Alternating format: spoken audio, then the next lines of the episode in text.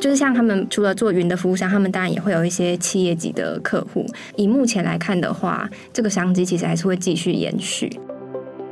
而我们原本说的 HP 跟 Dell 已经小到只剩下百分之十或者十五。当时那个决定，其实我觉得也要蛮有远见才有办法做这件事吧。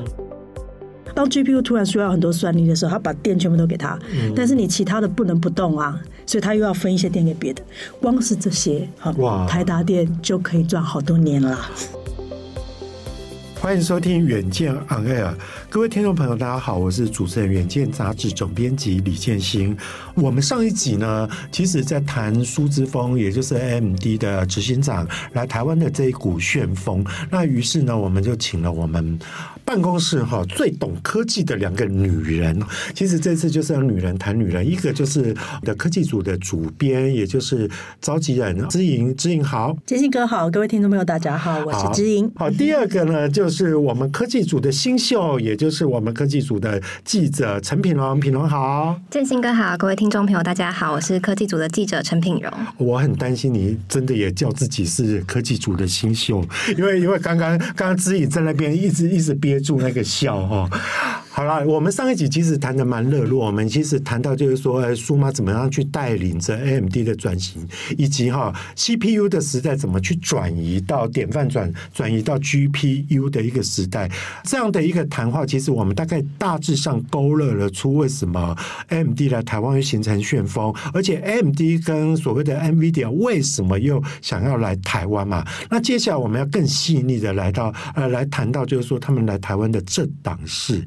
那应该他们来台湾也不是说啊来回家探亲的了哈，应该都不是嘛。他们都没有空回台，他们都没有回家探亲嘛。他们其实是为了生意而来。好，那为了生意而来，其实就要问问品龙了。他应该有一些供应链，或者是说不管是上游或下游的供应链，他有一些客户要要见，或者说有一些采购商他他要见嘛。他到底见了哪些人？而且为什么这些人都长在台湾这样子？嗯，应该说就是承接上一集之前有提到说。其其实从电脑时代，台湾就是在组装或者是零组件，或者是前面的晶片的提供上，都是扮演非常重要的角色。所以呢，这个过去的这个合作的机缘呢，就一直延续到 AI 伺服器的时代。那所以我们可以看到说，其实这一次不管是黄仁勋来台，还是苏姿丰来台，这些伺服器的组装厂或者是零组件厂，其实都会看到它的股价非常有明非常明显的飙升。对对对，没有错。嗯、对，所以像黄仁勋五月来台的时候，其实他们在 Computex 期间也建了非常多组装厂，比如说广达，比如说呃华硕，或者是多罗，对，还还有非常多，还有红海等等的。族繁不及对，真的也忘了他们的存在。没错，没错。然后像苏姿丰这一次来，其实也跟像电子五哥的供应链高阶主管有闭门的会议，所以其实他们就是可以看到说，哎，这些过去在组装电脑甚至组装伺服器的大厂呢，在 AI 伺服器的时代，又成为了这些国际晶片厂的重要的合作伙伴。就诚如上一集哈之前所讲的，为什么他们又要来？是因为典范的转移，所以导致会有一批换机潮，所以换机潮就带来了商机。那商机就必须要要要有一些新产品就出现，有一些迭代，一些机种就会铺路嘛。所以这样的逻辑，大家就会知道说，为什么他们会来台湾嘛。那这次苏妈来台湾哈，见的几个厂商，你刚刚说有一些电子五哥的组装的概念的一些公司，要不要提一下？就是说有哪几个是比较重点的？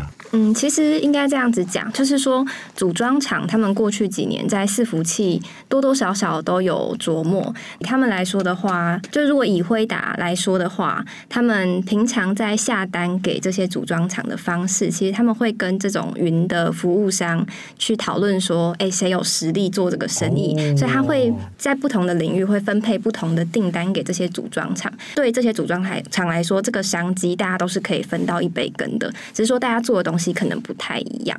如果是以比较厉害的来说的话，像我们这次有访到了广达，就是听众朋友就是也有关注到说，其实今年广达真的在新闻版面上非常的热门。他们过去几年可能比较低调一点，但是今年就是因为 AI 的关系，然后整个爆红，然后股价冲破两百元，然后也推升让那个林百里成为了台湾的新首富。对，哇，那我我只觉得说他好像这有比较发福了一点。建兴跟我们不好说别人，我们到他那个年纪，我们可能也不是这个样子。对对对，对，没有没有没有没没有没有没有，现在可可是可是林白林白林白里不不止外表了，他其实他其实啊，对口袋也发福了，对，然后然后所以说，其实广达被受贿的就就很多嘛，哈，是是是。可我比较好奇的就是说，哈，那我们也很担心说，这个会不会是一个短暂的蛋挞式或或泡沫式的一个状态呢？因为其实过去好几次，像以前的什么网通概念啊，或者说像像网络啊，在两千年的时候，哎，也曾经有一有有一度让让让有一些楼起，但是后来就楼塌。这次会会不会有也有这样的情况呢？我觉得这个部分呢、啊，我觉得我们当然也说了一些观察它不泡沫的原因。小佩，你去访广达的时候，嗯，他们是不是也有谈论这个话题？他们整体还是蛮看好整个商机的啦。就像刚刚提到说，这个换机潮其实也还是会持续一段时间。嗯、那当然说，越来越多不管是云的服务商，还是说企业级的公司，都会想要就是来追赶这个 AI 的商机。就是像他们除了做云的服务商，他们当然也会有一些企业级的客户。以目前来看的话，这个商机其实还是会继续延续。那不管是 AI 技术，未来几年它可能还会有继续迭代，那是不是可能还可以为他们带来新的商机，或者是呃新的应用推升新的商机？其实对他们来说都是值得期待的。可是品龙，我很好奇啊，这么多的一个被被 AMD 或者说被 NVIDIA 所相中的厂商里面，我们特别为什么要去 highlight 广达这家公司？它有什么特别之处？嗯、是因为其实其他组装厂大家都各有各的优势。那我们这次选广达呢，其实是因为他们在这个领域真的是深耕非常非常的久，然后也确实有做出时机。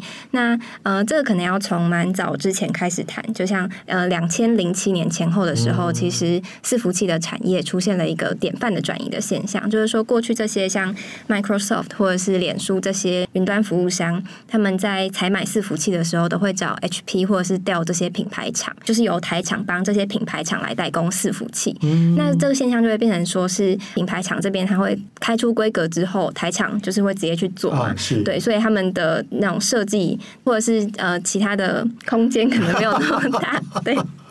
是。那其实，在那个时候呢，云云端服务商就想了一个新的办法，就他们想说，为什么还要透过品牌厂？就他们其实可以直接找上台湾的代工厂来帮他们做伺服器，所以当时就。开启了一个叫做原厂直销，叫做 ODM Direct 的模式。嗯、那也是因为这个机会，让他们可以直接接触到就是他们的客户，所以更可以跟他们一起去合作，说，哎，我们要调整什么地方等等的。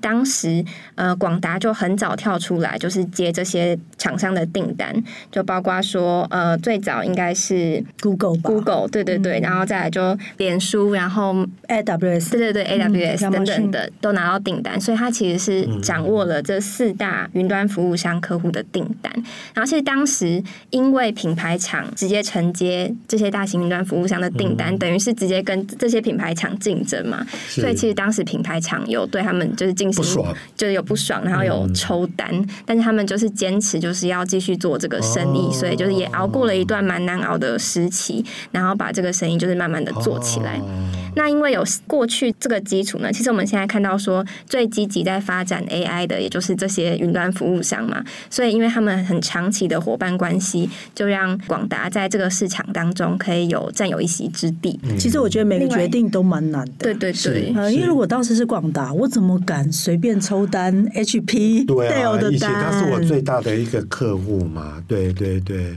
所以其实简单来讲啦，品龙刚刚要告诉我们的是说，以前在两千零七年以前，还是 PC 跟跟那个的 notebook 的一个为为大众。一个时代，然后大概伺服器的的采购其实是 HP 或者是 Dell 在对对对在掌握，但后来两千零七年之后，开始像云端的一些服务，像我们知道说 FB 跟那个开始蓬勃开始蓬勃发展 Google 嘛对嘛？嗯、那这些东西，它那这些 Google 跟 FB 就会想说啊，我干嘛要透过一个中间人嘛？嗯、我直接去找工厂指引，我直接我直接去去定了。那这也使得就是说，我们台厂如果接了这些单，我们其实是。最开始的一个 design，我们大概就跟这些云端服务商去做讨论嘛。嗯、好啊，那那那当然，这中间中间也会得罪我原本那个中间商的那个，那既是中间商，也是我我另外一个一个领域的客户啦。所以说，刚刚姿颖才会说啊，这嘛这拍摄这观点的啦哈，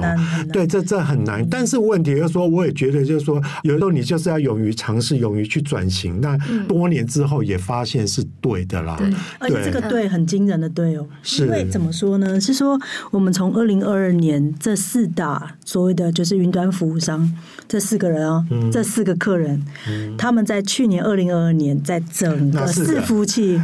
哦，Google、Google、Microsoft、Microsoft，然后呃，Meta，Meta 就是脸书嘛，然后最后一个是 AWS，就是亚马逊。哎，对，这四个客人在去年二零二二年，他们所购买伺服器就占整体伺服器的百分之六十六。哇！也就是说，这整条供应链里面。好，如果去年总共花了一百亿，就有六十六亿是这四个人发的，而我们原本说的 HP 跟 Dell 已经小到只剩下百分之十或者十五，非常的小。当时那个决定，其实我觉得也要蛮有远见才有办法做这件事吧？你怎么知道我的这个客人在约莫十年之后，他在每年的采购额只占原本市场的百分之十五？你猜得到吗？我是猜不到啊！我原本百分之百都是这些人采购的，在这十年之内变成只剩下百分之十五，但是不是代表他们采购额少很多？是说因为这个市场变得非常的大。但是我们我刚刚需要补充一点，是说这四个服务商他们除了寻找更好的怎么讲成本，所以去找工厂直营之外，还有一个很大的原因是。HP 跟 Dell 他们所经营的这个伺服器，它是比较通用型的伺服器。比如说，如果我们远件需要买中华电信，或是远件也可以。比如说，我们买他们几台机柜，然后摆我们历史上所有的文件在里面的话，这种是我们是跟 HP 跟 Dell 买是比较适合的，它是通用型的。但是这四个客人有一个特性是说，他们所做的这个服务，Google 是做搜索引擎的耶，对啊，AWS 是它是做云端储存服务的，对啊，Microsoft 它也有就是。Sure，那个就是也是类似像储存的那个服务商，不太一样。他们的这一些服务啊，他所写的那些程式，当然需要更克制化的伺服器去帮他完成。也就是说，HP 跟 Dell 他们原本设计伺服器的时候，我可能某个讯息进来的时候，它先经过 A 这个点，这个晶片，再经过 B 这个晶片，它有一个顺序的。但是这个顺序可能并不符合，比如说 Google 的搜寻引擎所需要的顺序，所以某些程度也他们也需要自己克。制化的这个能量，所以他们就觉得，反正我都要克制化，那我找一个人帮我做就好了。嗯，我又没有要把伺服器拿去卖给别人。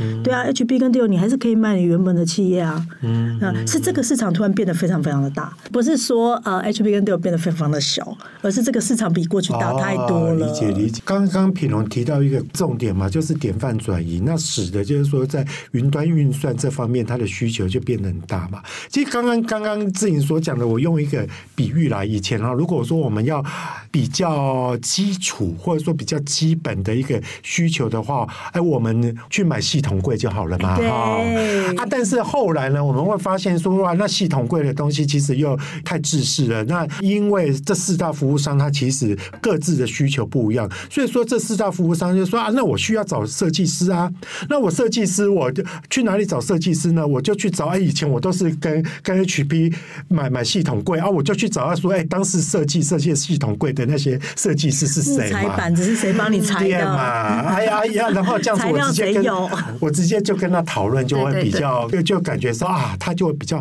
mapping 我的一些需要啦。对对对。可是至于我，我觉得也蛮好奇的，就是说啊，我们可以想到这些伺服器的代工厂，它会受贿啊，还有很多零组件会受贿，但我不懂哈，台达电哈，它到底来凑什么热闹？这关关。台达电什么事呢？OK，但我要先讲一下关于四大金主的事情，是，是因为我想要回应建兴哥刚刚问我会不会泡沫化那件事。嗯，大家都在说泡沫化嘛，但是我觉得我们可以从几个简单的观察点来看，因为这四个金主，你想想看哦，如果二零二二年有百分之六成的市场是他们所支持的，嗯、那也就是说未未来二零二三年、今年二零二四年。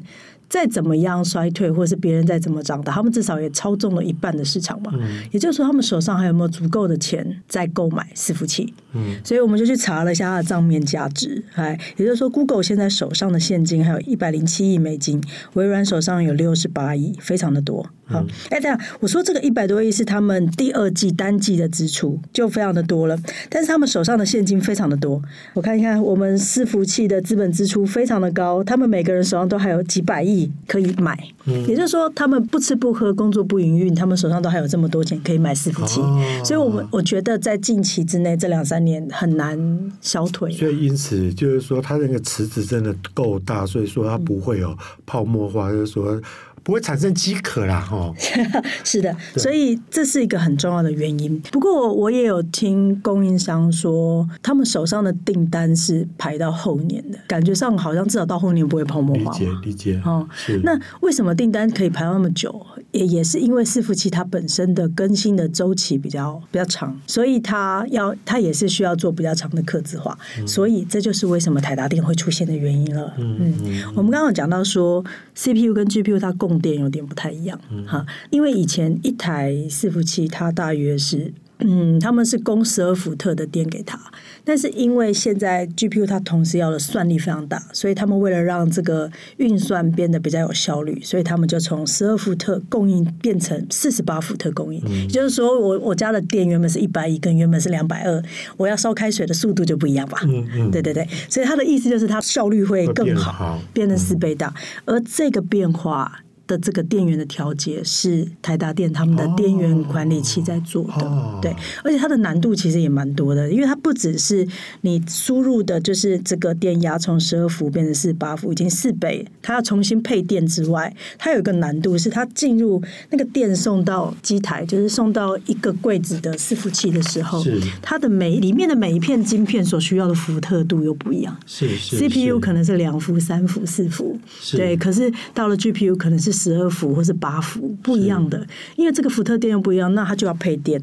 所以当你四十八的伏特进入到这个机柜之后，它又要配电到不同的晶片，而且这个每一个晶片它的突破期又不一样。当 GPU 突然需要很多算力的时候，它把电全部都给它，但是你其他的不能不动啊，所以它又要分一些电给别的。光是这些，哇，台达电就可以赚好多年了。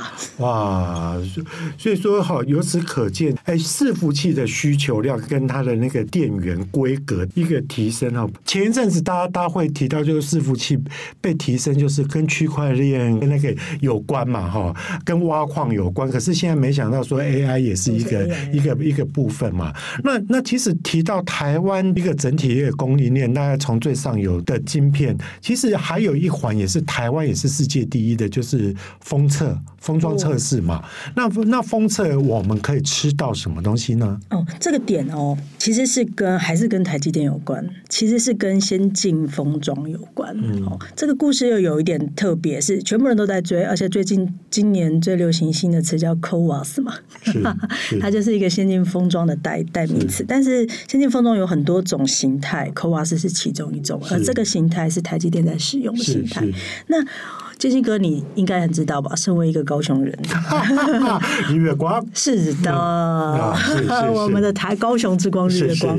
为什么封测在先进封测的时候，不是日月光受到瞩目？是台积电受到瞩目了。对，我刚刚好，其实看到脚本的时候，我以为写错哦，原来是对的。对，为什么这个这个我不太了解。哦，这个也是非常的玄妙哈。是这件事情竟然也成了一件很奇特的事情了。我也是，如果我们前两年可能不会想到这件事这么奇特啊。嗯嗯、OK，不过。这个前面也有一点其来有自，因为大约是三两三三年前，台积电开始进行一些新的主管的 promote 的时候，就发现其实我们就从名单里面发现被 promote 的几乎都是封装这个领域的，然后他们也从日月光那边找来了一些高管帮他们做。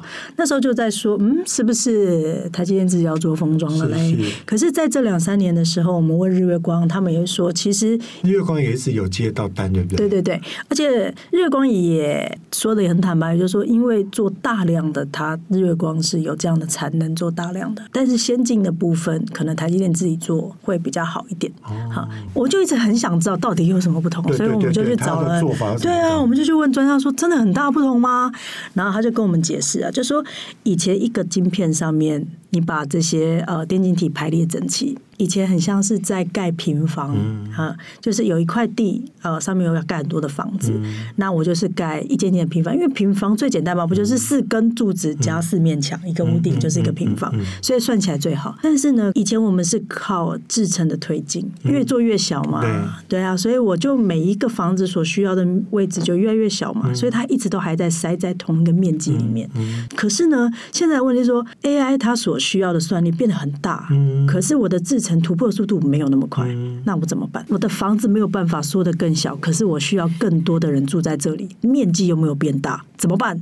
我把它往上盖嘛，嗯、哎，平房盖完我盖高楼大厦，我盖两层楼的，盖三层楼的，盖五层楼的。嗯对不对？就盖高楼大厦，嗯、所以往上盖就有点难了。嗯，以前当我家跟你家是平房的时候，我走路到人家是走一个马路就到你家了嘛。嗯、那你现在住在我家楼上，我住一楼，你住十楼，哦、我你住一楼，你住十楼是很快，但我要怎么去找你？嗯，我总不能走楼梯吧？嗯、走楼梯好像有点麻烦。是，那我们来搭个电梯好了。先进封装就是坐电梯。哦，其实其实指引的概念很简单。以前的话就是说，我们那个。那个晶片的一个摆法的话，它是一个二维一个概念。那它现在是是用一种三 D 跟跟三维的一个概念往上叠加嘛？因为前阵子其实也都一直有听到说啊，那个摩尔定律也是不摩尔了，是吧？对对对对对对，摩尔定律已死。是，好像这种先进封装好像有。有解决了这样的一个问题，是不是？是的，因为你往上叠了嘛。嗯，对。那你往上叠，我们就说新东方是坐电梯啊。是。电梯怎么做？其实蛮难做的。是。因为以前呃，像日月光他们的封测就是。排放整齐之后，把边边封起来，嗯、然后再做新的出入口。嗯、就是我们常常看到外面会有角，对对对，一只一只的角，有有有有那个那个那个图像都都跑出来了。建信哥，你晚上被老婆罚的时候是跪在那个 上面，在跪主机板，对啊，跪在上面都是那个角，都是角，对，就是那个角。所以日月光其实主要做的是把它们放在一起，以及很有效率的使用这个面积，然后把角连出去。角是就是所谓的出入口。嗯、当我们一个社区需要有很多人出入的时候，我可能建十个。出入口差不多，嗯嗯、可是当我房子盖得很高，那我这里面的人就会更多嘛，电子会更多在跑动，那我需要的口就出入口就不够了。嗯嗯、那再来是我要往上走啊，我要坐电梯啊，电梯跟坐坐楼梯跟盖马路不一样。嗯、对于这个封装来说呢，呃，他们现在的做法就是台积电的做法是，他们在叠起来之后，叠起来之后打一个洞。哇！然后这个洞打进去之后，再把一些金属的东西融进去，哎，灌进去就变成很像导线，哦，就变成新的通道。哦、最难的是说这个打洞的这个技术非常的难，因为它非常非常非常的小，因为它很小啊，极小，极度小。这个打洞的技术跟打洞的机器是日月光没有的。理解，或是他们不擅长的，就算有可能也不够用。理解。所以呢，这个这个打洞的技术是比较像是制成的技术，所以这个机器就是在台积电里面会出现的。哇！然后这个机器就是我们很有名的光刻机那一类很像的。哦。我很难信，好像不是完全一样，但是我得说是这样的机器非常的贵。这个这么贵的机器，呃，日月光不一定有能力可以承接。可以哦。所以这个这样子的资本投资。只能出现在台积电自己里面啊。那你也可以从台积电角度想这个事情，是说我如果一台机器要二十亿美金，我放日月光那里好吗？嗯嗯，是不是？我还是是不是自己管一下可能会好一点？我都愿意买一台二十亿了，那我放在我这里增加一些管理的能力，应该也有道理嘛？是，对。但是我们普遍来说讲先进制程的原因，是因为 GPU 现在都是使用先进制程以及先进封装。嗯，但这个先进封装的这个 CoWoS 技术并不是全新技术，它可能是最早是零九年左右，一零年左右就有了。哇，这么早？对，非常久。但是因为你想想看哦，如果我这个晶片我可以盖平房，我为什么盖高楼大厦？嗯、盖起来成本差那么多。对，所以以前盖平房是合乎现实。啊、但是以前就有这个技术叫做盖楼房，但是我可能不需要，因为它很贵嘛。懂我打一个洞，如果打坏了，我这片就良率就很低啦。懂那我所需要的成本低，所以以前就有这个技术，但是它没有被广泛采用，是因为它成本很高，以及它的技术可能还不够成熟。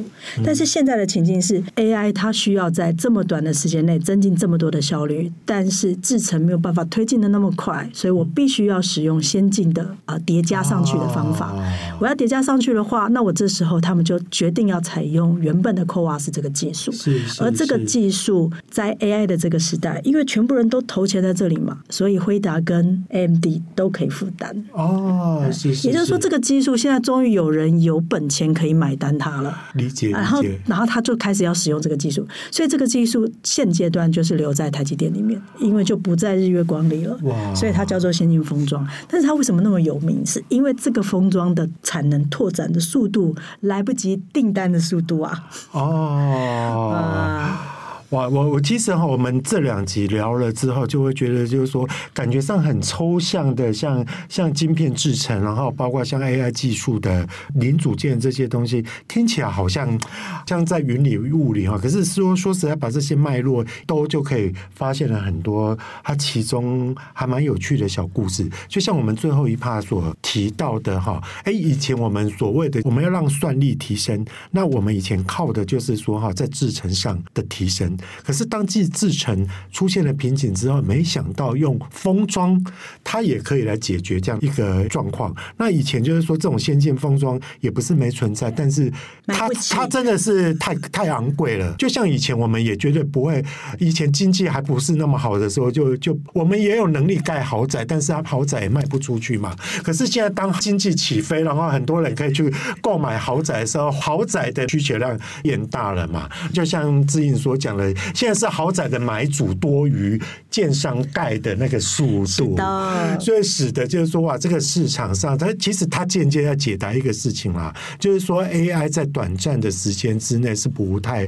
容易泡沫的啦。嗯，好，但是我们谈这个原因，我特别把这件事情拿出来说，很大的原因是因为这是为什么苏妈来台湾的原因哦。所以我们全部人都一直在逼问他，请问你有要到台积电先进封装的支撑吗？是是。是是，一直不断的拷问哇，所以说其实最美搞最美搞的是这边嘛，那周边的采购其实也不是说不重要啦，那个是可预期，但是但是这个东西才是关键中的一关键。所以他上一次来，他其实口说说出来的就是说，我们在这边的供应商很多，不管是组装厂还是载板，我们的供应商都在这。他只讲了这两个关键的零组件，理解理解。载板是什么？就是那些很细的东西。我要盖高楼大厦的地基是谁盖的？理解。那这个地基，因为在 AI 时代又有一些新的事情，因为它因为 AI 它需要的这个它的电压同时突破进去很多嘛，因为它需要这么多的算力。可是当你电压就是很大的电力在里面的时候，会产生热能。那以前的那个东西，那个材质比较容易变形，你地基就会垮。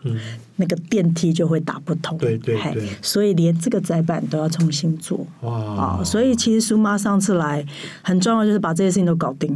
意思就是台积电产能跟合作的方式，哇，好，一定是这样，因为大家都说他有见到魏哲家嘛，啊，感觉上就是要到了这个。然后我们在记者联访跟我们专访的时候，也是不断的逼问他，你到底要到了没有？然后他当然他也是说，我们有很好的伙伴啊，台积电对我们来说非常的重要。但是我们也问了他载板，为什么说载板？是因为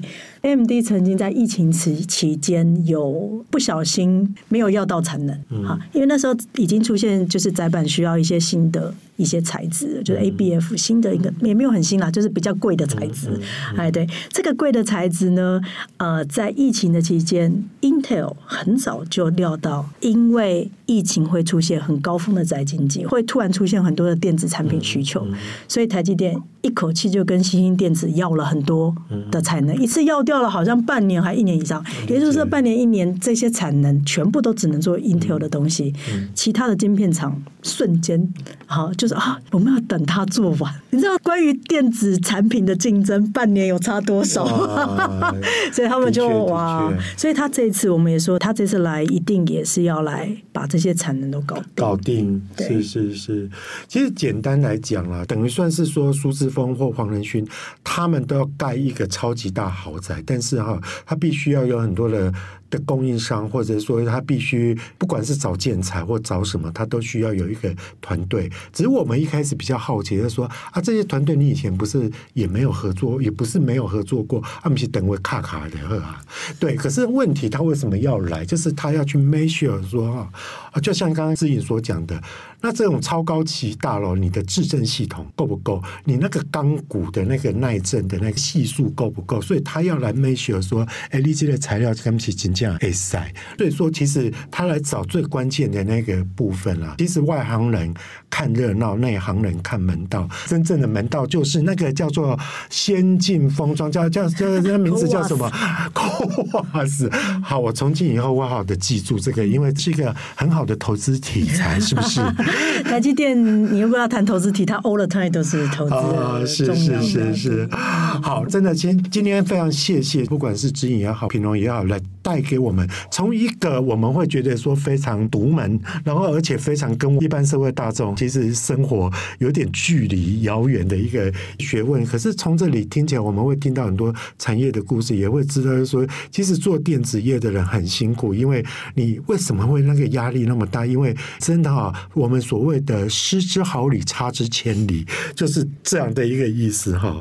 大家还想要了解更多的细节，欢迎参考我们资讯栏上的连结。也请大家每周一定要锁定我们的远见 On Air，帮我们刷五星的评价，让更多人知道我们都在这里陪你轻松的聊财经、产业跟国际大小事。我们下次再见喽，拜拜，拜。